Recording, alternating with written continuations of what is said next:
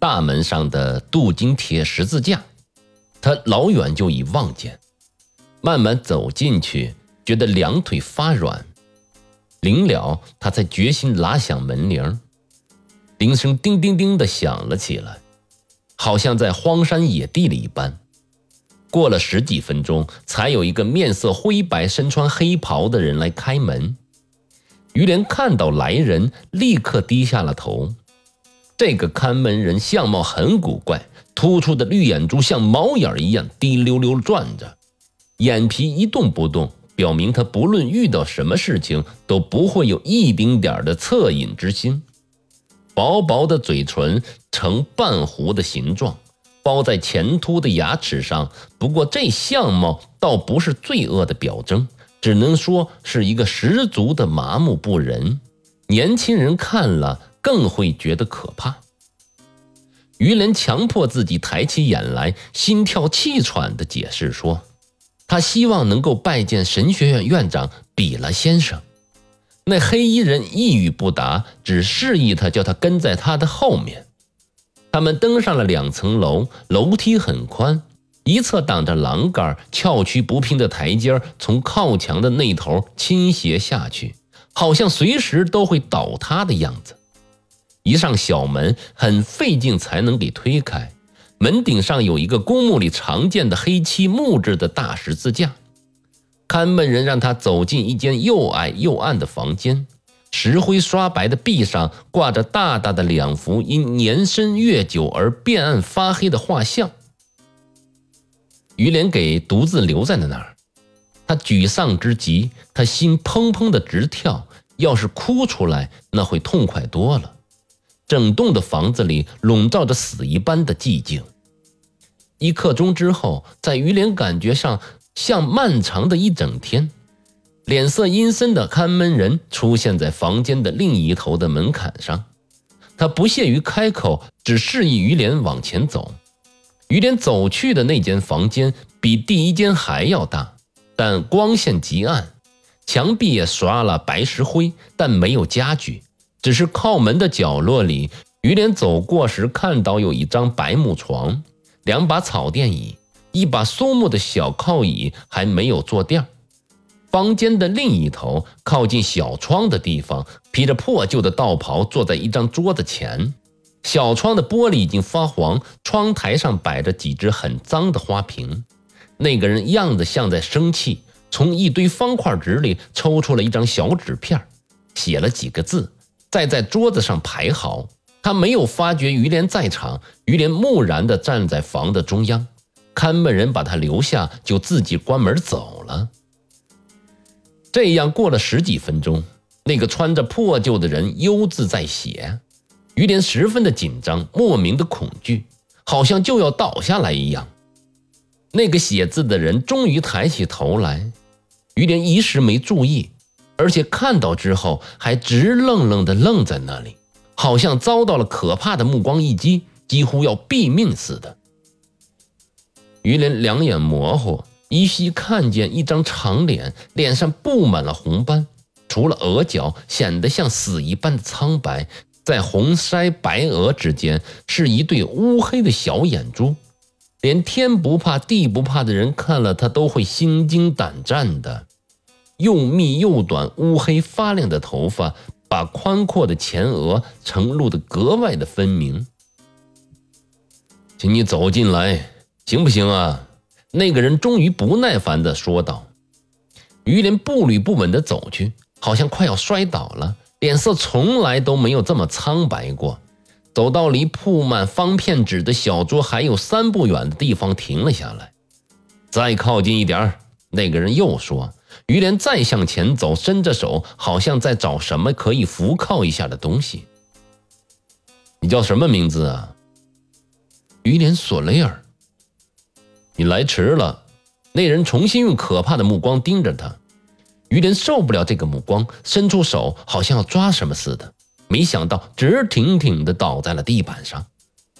那个人打了几下铃儿，于连只是眼睛看不见，身体挪不动。耳听的脚步嘈杂朝他走来，别人扶他起来，按他坐在那个白木靠椅上。他听到那个可怕的人对看门人说：“好像是在发羊癫疯吧。”等于连睁开眼睛，那红脸人依然在写，看门人已经不见了。最后，那人停下笔，看了于连一眼：“你有精神回答我话吗？”“可以，先生。”于连一丝半气地说着。“啊，那就好啊。”黑衣人半起半坐，吱吱咯咯地拉开松木桌上的抽屉，很不耐烦地在里边翻找着。等找出信来，他缓缓地坐下，又看了于连一眼，那神情就是要把他仅剩的一丝命脉都要勾去似的。你有谢朗先生的推荐，他是教区里最好的神父，德性最高的君子，跟我是三十年的莫逆之交。啊，不胜荣幸，原来您就是比拉先生。于连气息奄奄地说着。不敢不敢，神学院院长接口说道，很生气地看了于连一眼。他的两只小眼睛陡然一亮，嘴角的肌肉不由得抽动了一下，那表情像老虎开荤之前先搭搭味儿。谢朗的信很短啊，他像自言自语似的，接着高声的念道：“兹介绍本教区于连索雷尔来尊处。”我为他施洗，说来快有二十年了。其父是有钱的木匠，对他却分文不给。于连会是五主葡萄园里出色的园丁，记性、悟性都不错，优善内省。他献身圣职的志向能持之以恒吗？是真心诚意的吗？真心诚意。比了神父把这四个字重新念了一遍，他看了于连一眼。不过目光已不那么不通人情了，真心诚意。他又放低了声音念了一遍，然后接着念信：“请为于连索雷尔申请一份奖学金。经过必要的考试，他自具备资格当受之无愧。我教过他神学，就是旧派神学，堪称上乘的神学。此人如觉不合适，烦请遣回彼处。”盖民收容所的所长愿出八百法郎聘他为家庭教师。感谢天主，我的内心很平静。那可怕的打击至今已息而相安了。比了神父读到信末的签名，放慢了声音，叹了口气，才念出了“谢朗”两个字。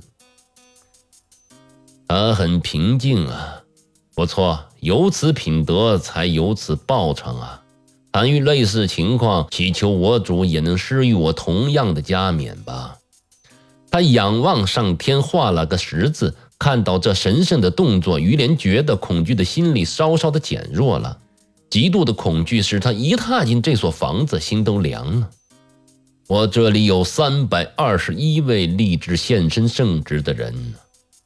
比了神父最后说，语调严厉，但并无恶意。其中只有七八位得到了像谢朗神父这样人物的推荐，因此在三百二十一人当中，你是第九位。不过我的庇护不是施恩和宽宥，而是加倍的鞭策和严明，以防止沉沦和堕落。去吧，把那门锁上。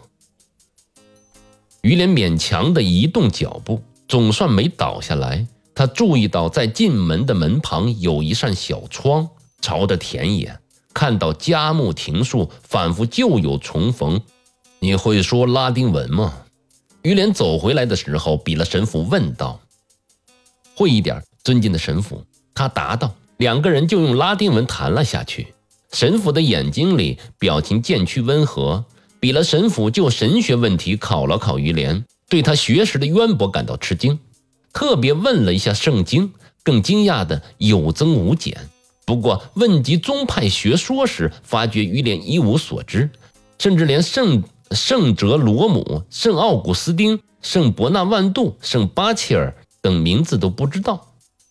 神学院院长问到教皇的全能，原以为顶多听到几句古代自主教派的名言，不成想这位年轻人把《教皇论》全书背了出来。真使他惊愕不已啊！这是一颗大胆而健全的心灵啊！比了神父说道。可惜就是体质太弱了。你常这样摔倒吗？他指着地板，用法文问于连。这还是第一次。看门人的脸令人胆寒啊！于连答话的时候，脸红得像个小孩。比了神父几乎要笑出来了。这就可见奢靡世界对你的影响了。显然，你已看惯了笑脸，而笑脸那是虚伪的舞台呀！奉告你，真理是严正的，我们在尘世的使命也不正是严正的吗？应当时时警醒，你的良知要提防这个弱点。世相浮华虚妄，且不可太动心啊！要是你的推荐人不是谢朗神父这样的人物，我很可能用此世界的浮华语言与你交谈啊。因为红城十丈，看来你息然已深啊。至于全额奖学金一事，我可以告诉你，这是难而又难的。不过，堂堂的谢朗神父在神学院谋不到一份奖学金，那他五十六年使徒般的辛劳也所值无几了。说了这番话之后，比了神父叮嘱于连，不经他的同意，不要加入任何秘密的团体和会社。这我可以用名誉担保。于连像个本分人，神情大悦地说道。神学院院长听了，笑了一笑。这一艰难的谈话持续了三个小时之久，最后于连才奉命去叫看门人，领于连·索雷尔到幺零三室去吧。比勒神父对那个人说：“于连得以单人独住，算是受到了特别的器重。把他的箱子也搬去吧。”神学院院长补上了一句：“幺零三室在这栋房子的最高一层。”是八尺见方的一间小房间。走进房里，他注意到房间朝着城墙，在远处就可看到秀丽的原野。渡河的那一边就是城区了。真是景色宜人呀！于连脱口而出，说是这么说，这句话的含义他倒未必领略得到。到被葬松还没多久，而刺激之深已把他的精力消耗殆尽了。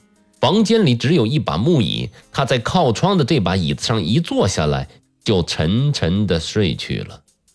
晚餐的钟声，晚祷的钟声，他压根儿就没听到。第二天早晨，当第一抹晨曦把他唤醒时，他才发觉自己原来一直躺在地板上。